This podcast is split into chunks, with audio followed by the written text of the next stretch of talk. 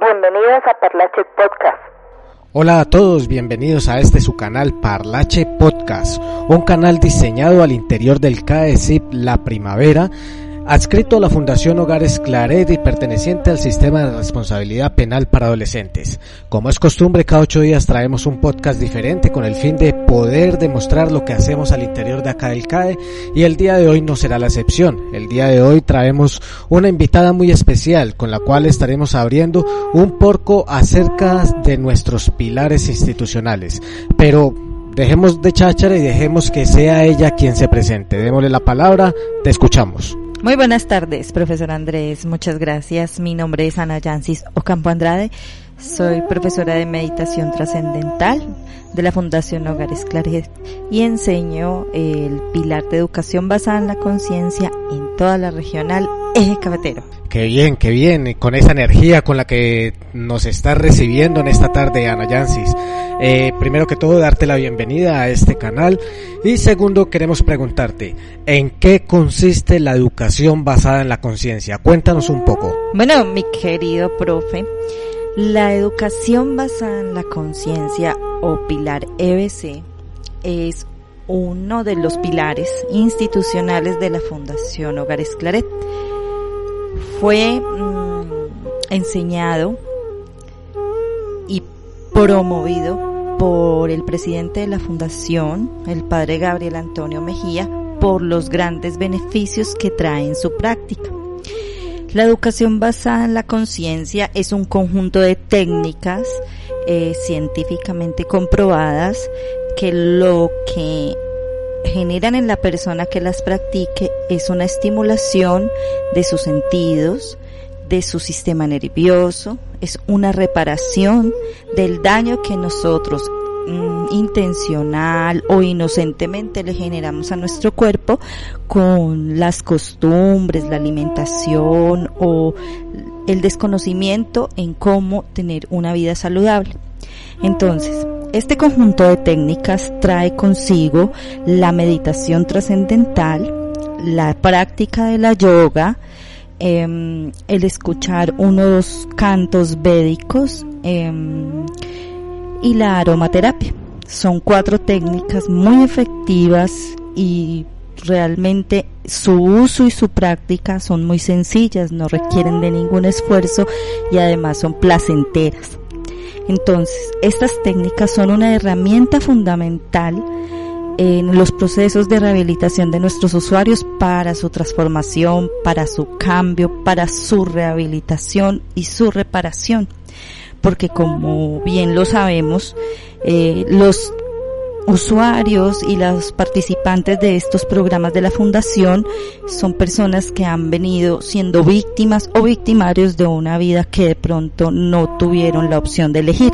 Entonces esto atrofia su desarrollo, atrofia sus procesos de pensamiento, atrofia su desempeño escolar, su desempeño familiar, su, su persona en sí estas técnicas lo que hacen es reparar, son unas herramientas muy sencillas de práctica directa, no tienen ningún esfuerzo y se incluye en las actividades del día.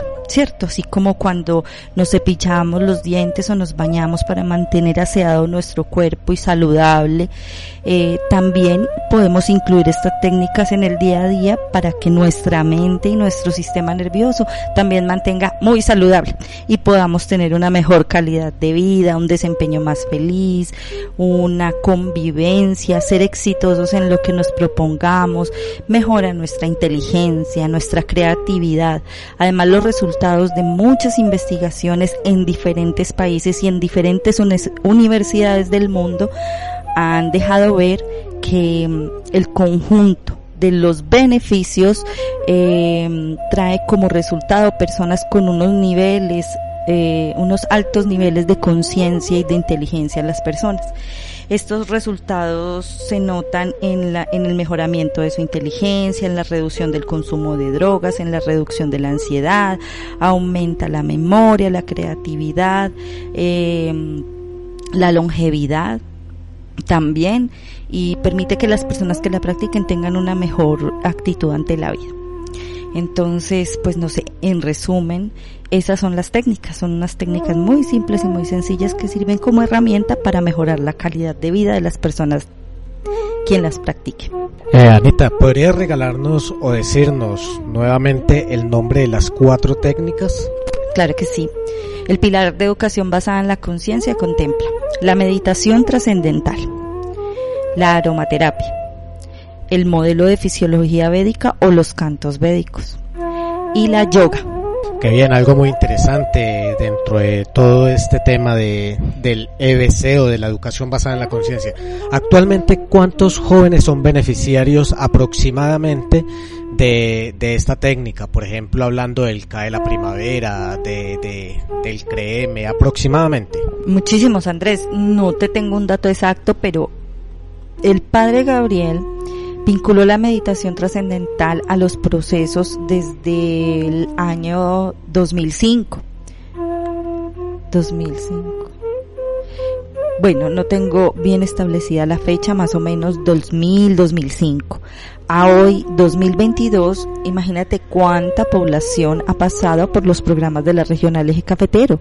Y no solo el Eje Cafetero, todas las regionales de todo el país. Si yo creo que tú los has mencionado en alguno de tus espacios publicitarios. Eh, hay ocho regionales en todo Colombia y cada regional contempla dos, tres programas por, por departamento. Nosotros en el eje cafetero tenemos ocho programas y cada programa tiene una matrícula alta, más o menos entre 45 usuarios y 120 usuarios. Imagínate la cantidad de personas que ha sido beneficiaria en el aprendizaje de estas técnicas y en el disfrute de las mismas. Entonces, pues es un número muy alto y ese es nuestro objetivo. Entre más personas conozcan la técnica, la aprendan y la practiquen, mayores beneficios para todos. Claro, es algo importante, es algo fundamental y por algo pues también ha sido estipulado como pilar institucional dentro de la Fundación Hogares Claret, una fundación que eh, se ha especializado en trabajar con jóvenes que han sido vulnerados de una u otra manera. Comprendemos también que hay jóvenes adultos que están en condiciones de calle o que por el flagelo de la droga se encuentran en esto y encontramos en la meditación trascendental, en el pilar del, de, del EBC, encontramos eh, que, lo, que estas personas pueden llegar, interiorizarse y permitir que su alma también se libere y que su espíritu también sea libre, junto con los otros tres pilares que pues ya los estaremos viendo luego. Eh, Anita, quisieras hacer una invitación, algo a todas las personas que nos escuchan. Recuerda que en este momento no solamente nos escuchan funcionarios de la de Hogares Claret, sino que también todos aquellos que hacen parte del sistema de responsabilidad penal para adolescentes, como el bienestar familiar, como la fiscalía, como son jueces, defensores en general. Sí, Andrés, sí. Muchas gracias a ti por, por promover eh, el reconocimiento del pilar, porque realmente trae muchos beneficios. Eh, y quisiera invitar a toda la población a que interioricemos y reflexionemos frente a todo lo que nos sucede en la vida. Siempre somos actores fundamentales y protagonistas de todo lo que nos sucede. No es no es correcto pensar que es que el universo es el que manda sobre nosotros. Nosotros con nuestras acciones eh, respondemos a lo que hay en nuestro entorno. Entonces siempre seamos, seamos muy reflexivos e interioricemos nuestras emociones y seamos muy delicados en las interacciones con los demás para que no afectemos mucho nuestro entorno y nos sintamos muy bien cada día. Muchas gracias Andrés y bueno, no, vamos a practicar las técnicas para los que los conozcamos y los que no, que tengan la oportunidad de acercarse y conocerla un poco. Anita, muchísimas gracias por tu compañía en este espacio, en esta tarde de miércoles y pues te agradecemos de corazón que hayas querido participar de este podcast Parlache que es un podcast diseñado al interior, en el corazón del CAE la primavera, por todos nuestros usuarios, los cuales también están en un proceso de resocialización y que han hecho de la meditación trascendental también parte de su proceso. Cuando llegué a la fundación mis pensamientos estaban desordenados, tenía poco control de mis emociones y luchaba contra mis demonios internos. Acá tuve la oportunidad de conocer el pilar de educación basada en la conciencia, el cual a través de la técnica de la meditación me ayuda a trascender mis emociones negativas a positivas y tranquilas, a pensar antes de actuar, a aceptar mi principio de realidad, mis errores y reconocer que la meditación es una forma de reparar el daño causado, también de reconocer y de conocer las personas. Estas son razones importantes para hacer la meditación mientras pago mi sanción para ser productivo este tiempo y el crecimiento físico y mental y espiritual se mantenga todos los días. Por esto me siento muy agradecido con la fundación porque estos beneficios se reflejan en mi vida y mi familia. Cuando llegué al hogar era una persona muy impulsiva, con problemas de consumo, eh, teniendo como rabia y rencor hacia las personas. Después me dieron la oportunidad de conocer la meditación trascendental. La verdad al principio me costó como asimilarme a eso, pero después me fui enfocando y enfocando en el proceso y gracias a la meditación eh, he aprendido a, a, manejar mis impulsos, eh, no tengo no tengo ansiedad de consumo, eh, a nivel como, como mental mantengo muy tranquilo desde que la practico, también he podido conciliar mejor el sueño, también pienso más las cosas antes de actuar, he podido relacionarme mejor con la familia y espero pues seguir practicando esto que es algo muy bueno. Los quiero invitar a que tengan la experiencia y muchas gracias por haberme dado la oportunidad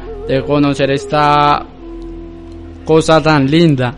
A todos, muchísimas gracias por habernos escuchado en este modelo de podcast tipo entrevista y pues nos estaremos comunicando para la próxima. Feliz tarde y esto es Parlache Podcast.